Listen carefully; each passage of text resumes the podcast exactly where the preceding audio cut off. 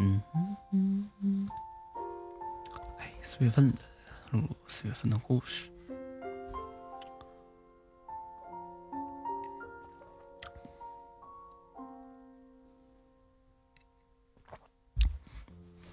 哎，但感觉这个月的故事好像不是很多哎。嗯，将就听一听吧，有总比没有强，是不是？嗯，开始开始。第一个故事，嗯，因为家庭原因，我非常厌恶男人喝酒。我爸爸喝酒后，家里总是乌烟瘴气，伴随着熏人的酒气和不间断的争吵。所以在恋爱时，我就和我丈夫，也就是当时是男朋友的他说，我非常不喜欢男生喝酒。你被迫应酬没办法时可以喝，但是不要有酒瘾。他恨不得对天发誓，告诉我他绝对一点酒瘾都没有。但工作总是伴随着很多不得已，应该得是五年前了。我记得当时没有疫情，我们也结婚磨合了一段时间。有天下午，他告诉我晚上不能回家吃饭了，要去应酬喝酒。我就叮嘱他饭前偷偷去买点酸奶喝，据说喝点酸奶再喝酒不伤胃。他满口答应。那天晚上将近十一点，他才被他同事拖回来。他酒量不大，醉得很彻底。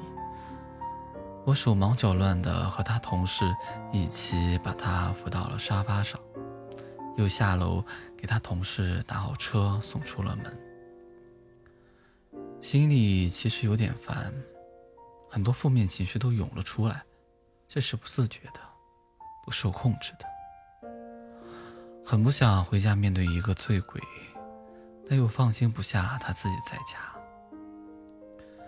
刚到家门口，我就听见他在客厅里嚷嚷：“老婆，老婆！”我赶紧开门让他闭嘴，说：“在呢，在呢，你小点声，人家都睡觉了。”他就嘿嘿笑。我去厨房给他盛醒酒汤，刚盛了一碗，就听见他喊：“老婆，老婆！”没完没了的。大半夜不能让他怎么嚷嚷，我出去和他商量，让他稍微安静一点。我给他盛完醒酒汤就出来，他坐都坐不起来，还非要冲起身。要是倒了，我哪扶得动他呀？我把他摁下，问他：“干嘛呀？要去洗手间吗？”他摇头。然后费劲巴拉的从兜里掏出两个山竹来，个头特别大，递给我。我特爱吃山竹，但是冬天的山竹比春夏之际昂贵很多，将近四十块钱一斤。而且这玩意儿特别占分量，起克就是一斤。偶尔买个吃吃也馋不心疼。但我俩的财务条件也没达成删除自由的程度，我挺惊讶，问他干嘛给我呀？哪来的呀？他糊里糊涂的也没说明白，不知道是单位发的水果，还是同事给的，还是请人吃饭时买的，反正是有两个，他自己没吃完，全带回来给我了。我心里五味杂陈，结果他摸完这个兜，又摸别的兜，然后又从大衣兜里掏了一盒巧克力给我，是我爱吃的那个软心巧克力。我家附近的线下商超没有卖的，我都是在网上买的。前段时间吃完了，打算控糖，就没再补充。没想到他竟然也发现我没在吃巧克力，喝不大，都让他压扁了。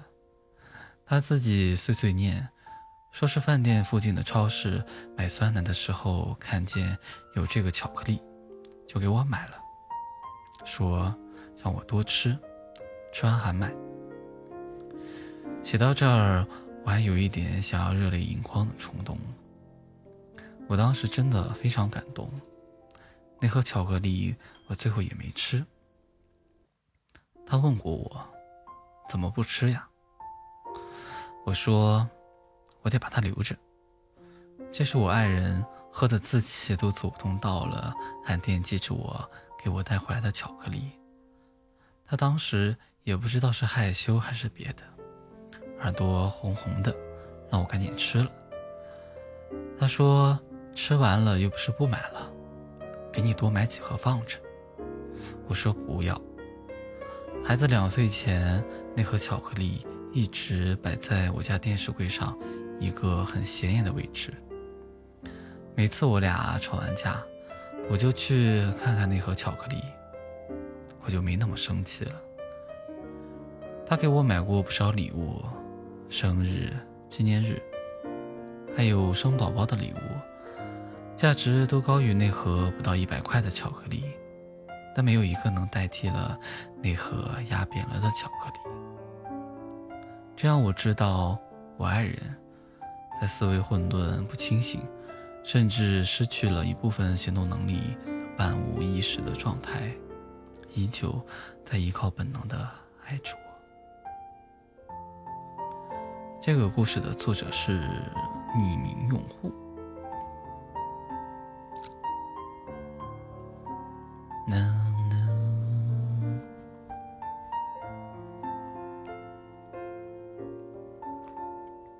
嗨好男人，嗯，还老婆也是好老婆，是不是？嗯，还是讲第二个故事。我把瓜子皮儿扔到了皇上的头上，这事儿可了不得。我的御膳房立刻被里三层外三层的围了起来。太监甲说：“皇上您没事儿吧？”太监乙说。皇上，我这就喊御医。太监丙说：“护驾呀。”太监丁说：“喊皇子们来。”我 不至于吧，大哥们，只是几个瓜子皮儿啊，又不是天马流星锤。直到皇上说话，那些小宫女、小太监才冷静了下来。皇帝说：“没事儿，朕很安全。”我松了一口气。紧接着，皇上又说：“但是他必须罚。”我满脑袋问号。皇帝沉思片刻，开口说：“嗯，罚他晚上来给朕弹琴。”我无语。其实我不是御膳房的厨子，甚至都不是男子。这事儿说来话长。我呀，生活在京城边缘，娘亲是厨子。那日，我们家救济了一个流浪的男子。这男子浑身脏兮兮的，饿得连着吃了我娘亲做的三大碗炖猪蹄，然后擦擦嘴巴，还想要。我看着他没出息的样子直乐，接下来好几天都在取笑他。没想到几天后，我娘亲就急又发作，卧床不起。临死前把我托付给了这个家伙。更没想到的是，这货竟然是皇帝。于是我摇身一变。跟着皇帝的马车去了皇宫。本以为救命之恩，我一定得家财万贯了吧？谁曾想，这货封我为妃了。皇帝说：“怎么样，满意吗？”我还是满脑袋问号。皇帝又说：“救命之恩，以身相许啊。”我于是我成了一个妃子，不想争宠，只想做饭的那一种。也许是娘亲的厨子基因太过强大，我看着御膳房那些锅碗瓢盆就手痒。那日，我端着一堆做好的饭，穿了最好看的衣服，去了御书房，一脸妩媚地站在皇帝旁边。皇帝咽了一下口水，说：“你，你知道争宠了？”我说：“臣妾有一事相求。”皇帝说：“说。”我说：“能把御膳房给我吗？”于是我成了第一个住在御膳房的妃子，皇帝封我为 膳妃。这位姐姐，我可第一次听说有妃子住在这里呀！看来皇上也不是很宠你呀。刘妃又来了。之前我被接进宫，听说这个刘妃是气得几天都没有吃得下饭。自从我住到了御膳房，他来的比端茶的小太监还勤快，目的很简单，嘲讽我。真不知道他天天为什么那么闲。单妃，你说你这个封号是不是很嘲讽呀？御膳房的膳。小雨子，把我的姜拿来，我继续切菜。全然不知道他又在唠叨些什么。哎，后宫这些女人，无非就是互相怼怼，找找乐子罢了。听说这皇帝可是哪个宫都没有去过，一心朝政的，难怪呀，他们这么闲。然而我没想到这事会发展成那样。先是我的小太监跑出去给别的太监讲八卦，说什么我被刘飞骂哭了。接着越传越离谱，传到皇帝那就成了我被刘飞打得鼻青脸肿，还在御膳房外跪了一晚上。嗯，大哥们，我只是切姜切得辣眼睛呀。这皇帝也是听风就是雨。一下朝就把刘飞狠狠地教训了一顿，然后带着一大批官员、家具、金银绸缎来御膳房，说要帮我把御膳房翻新。结果一进门，刚好被我扔的瓜子皮砸中了。结果嘛，我就被罚去给他弹琴了。说起弹琴，我是真不会，我哪学过这个呀？从小就是拿铲子捏盐的手，怎么能会这个？能扒了那两下，还都是靠宫里的嬷嬷教的。她说什么妃子要琴棋书画样样精通，还教了我一堆规矩。结果这个皇帝动不动就让我过去弹琴，明明人家王美人弹曲一绝，非得让我去扒了，像那弹棉花一样。旁边的小太监的脸都被我弹青了，皇帝在那哈哈大笑，笑笑笑，就知道笑。我嘟着嘴。正月十五月圆，按道理这天是要祭祀的，只能带一个妃子。本以为不是王美人就是刘妃，谁知道皇帝正巧路过了御膳房，说了句：“就她吧，带着。”于是我被带去一起祭祀了，这事儿又弄得刘飞吃了好几天的醋，又是好几天没吃饭。祭祀回来，我是全身腰酸背痛，躺在床上几天没下来，搞得整个皇宫流言蜚语，说什么 我承蒙恩泽了，有没有搞错呀？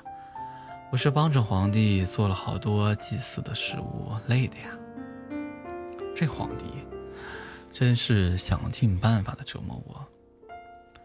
其实我也不是好惹的，有时候也会反击皇上，例如故意把菜做得很咸，但是皇帝全吃光了。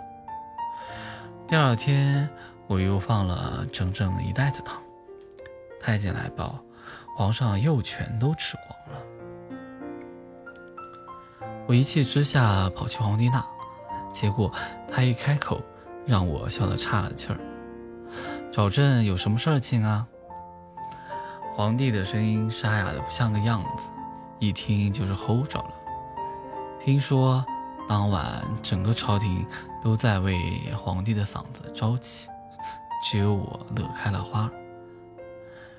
日子久了，我在皇宫里着实是无聊。想起今日元宵节，便出去看看。宫里元宵节有个传统，给心爱的人写纸条，随着灯笼一起放到天上。本想着看个热闹，谁知道却看到我的名字，有人暗恋我。我立刻锁定那个灯笼。却发现还有一个人和我一起盯着他的，是皇上。啊，这旁边的小太监捂着嘴巴笑，却一直都不肯告诉我为什么笑，气得我只有跑去找皇帝理论。说：“你放的？”皇帝说：“朕放的。”我们对视，我就莫名其妙的一阵心跳。先转移了视线，还不忘把手里的灯笼藏到了身后，因为那上面写的也是那个臭皇帝。皇帝有了第一个孩子，我怀的。听说那天刘飞哭得死去活来，说的是他怎么能怀别人的孩子呀？我满脑袋问号。可是刘飞天天跑来我这儿。不是争风吃醋，是欲擒故纵泡妞来了。为此，我特意去找他谈心，安慰了他许久。最后的刘飞像个小孩子一样哭着说：“今后要是宫斗，我一定帮你。”我不想宫斗呀。对了，刘飞还告诉了我我一个秘密。那个狗皇帝根本不是微服私访的时候遇刺才躲到我和娘亲的屋子里的，他是在微服私访的时候遇到了正在买菜的我，一见钟情，又找了不少大臣商量对策，这才想到一出美救英雄。而且皇帝还最不爱吃猪蹄，我立刻跑去皇帝那说。你不喜欢吃猪蹄，那天为什么还吃了三大碗？丈母娘做的，肯定要吃呀。这个故事的名字是“我把瓜子皮扔皇帝头上了”。这个故事的作者是嗜酒先生呀。哦，好久没有遇到他的故事了。是是有先生，好久不见呀。嗯，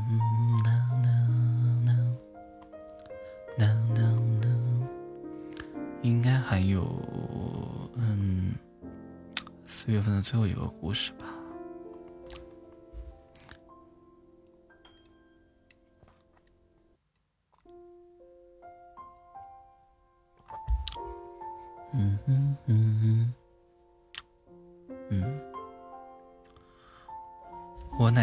今年九十了，两只耳朵重度耳聋，要凑近了喊才能听到。膝盖有骨刺，不能走太多的路。一辈子活在上海的郊区，听不懂普通话，只能说郊区的土话。对了，答案不识字。因为耳朵听不见，打电话给奶奶，我会特意用手捂住下面的通话口，这样声音会大很多。现实生活里有人对他说话，奶奶只能啊啊这样的反问，多了别人就不耐烦了。比如我爷爷，至少在外人看来，我爷爷对我奶奶的态度特别差，一直会凶。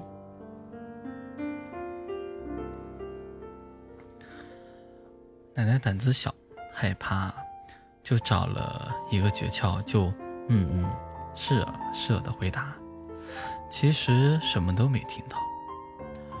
他每天在家待着，自己有一个菜园，种一些野菜。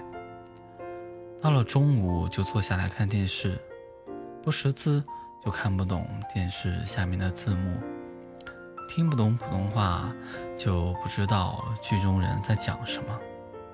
他只能看单纯的画面，所以我奶奶看得懂的只有一档节目。就是你们嗤之以鼻的跳水闯关节目，什么男生女生向前冲、智勇大冲关之类的。他看到有挑战者被机关打下水，就特别开心。爷爷不喜欢看，哎，就出去打牌。下午我奶奶做饭，爷爷回来吃个饭还会挑三拣四，骂骂咧咧。我和爷爷说了几次没用。后来一次晚上，我回爷爷家，敲了很久的门都没有人来开，以为两个人都早睡了，就趴在窗户旁边确认，就看到电视开着，里面放着电视剧，爷爷在我奶奶耳边解释电视剧情，在他手上比划。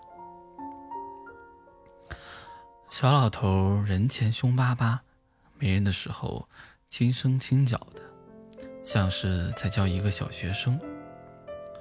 后来我才知道，他大声说话是希望奶奶听见。我们表面很关心他，对他友善好，其实很多话到了嘴边都吞下了，因为潜意识的明白他听不到。只有这个小老头骂骂咧咧。有时候恼羞成怒，因为他想要他听见。说句实话，两人如果百年了，我希望奶奶先走，至少爷爷还有一些牌友，耳朵没问题，普通话也说得不错，还在被这个世界接纳着。爷爷先走了，奶奶就只活在一个人的世界了。看不懂电视在演什么，听不懂普通话，听不到别人在说什么，走两步膝盖就会疼，走不远。本来他的世界就很小，小到就家里这么个院子。爷爷先走了，就什么都没有了。真心喜欢一个人是什么体验呢？我自己不好说。因为每次真正喜欢上了一个人，结局都不顺意。但是我猜呀，以前的人，即便最初在一起不是因为爱情，但是四十年、五十年、六十年，多少都会发生点化学反应的吧。我爷爷不喜欢看跳水闯关类的节目。偶尔打牌也会爽约，节目开始了也会叫上我奶奶，两个人一起看。年轻人的爱恋也大体是如此吧。有好吃的东西第一时间给他吃，有好笑的笑话第一时间讲给他笑，听到好听的歌立马就想分享给他听，有什么糗事儿也希望他来骂骂自己。人生这场冒险，就算是些边角料，你都想双手奉上。我想，真心爱一个人，你会微笑着成为他的嘴巴，他的鼻子，他的耳朵，他的眼睛，你就是他。这个故事的作者是诗心。嗯。嘿，四月份的故事就录完了，才二十五分钟。五月份再努力录吧，录多一点。当然，也不排除四月份会继续再加录几次吧。嗯，可能就这样吧。下次见喽，加拿。